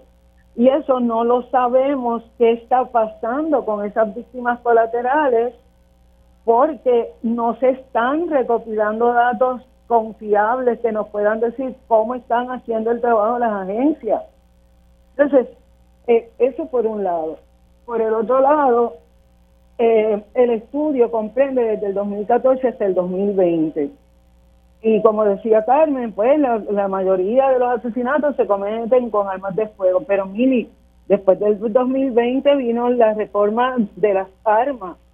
Y, y se ha visto, incluso en tu programa, tú has discutido cómo el, el aumento de armas legales ha sido exponencial. No hablemos de las ilegales. Entonces, uno de los hallazgos de este estudio, bueno, una de las observaciones que tienen las investigadoras es que la, la estadística, o sea, el, dato de la, la, el porcentaje de feminicidios cometidos con armas de fuego eh, tiene esa ventana del 2014 al 2020, pero que ahora se estima que es más del 80% de los feminicidios eh, que se cometen. Entonces, a mí me parece que quienes estén eh, pendientes a formular política pública, bien sea que ya están activos en el gobierno o que aspiren a eso, tienen que mirar las propuestas desde una manera que nos hagan resolver realmente el problema de raíz. ¿Y por qué digo eso? Porque esas crías que no reciben salud, eh, servicios de apoyo emocional del Estado siguen creciendo y no sabemos si esas historias desembocan en más continuación de la violencia.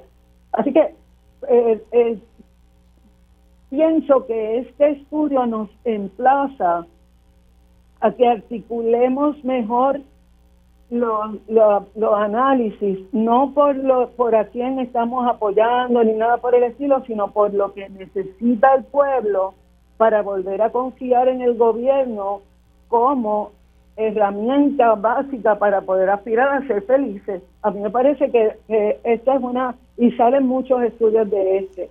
Eh, por lo tanto, yo les recomiendo, incluso si no, si lo quieren extrapolar a otras disciplinas, pero lo que tiene este estudio es que eh, usa como una de las aristas esa cuestión cualitativa que no se ve. Por ejemplo, cuando lo que lo que Carmen está diciendo, eh, allá para los finales de los 90 el gobierno eliminó la variable de raza en la información que recopila. Así que no tenemos, eso no, no está en ningún sitio. De hecho, hago una parte para decir que en el DTOP el formulario para renovar la licencia tiene tres razas, blanca, negra y amarilla búsquenlo, yo lo acabo de usar.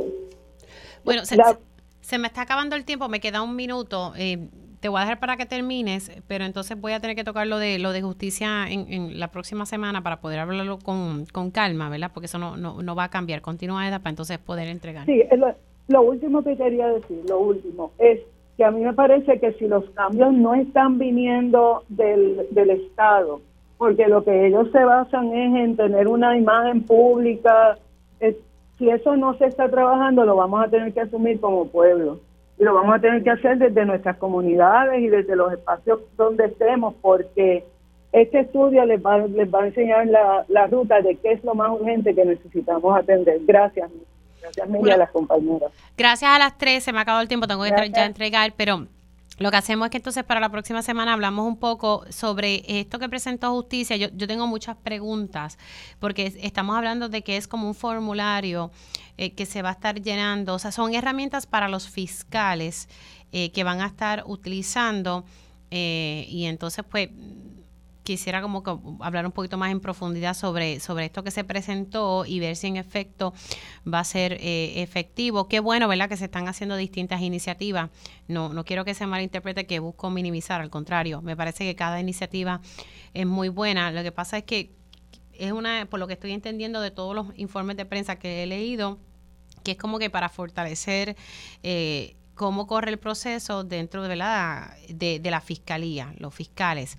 Así que nada, estaremos dialogando con esto, con mi panel la, la próxima semana.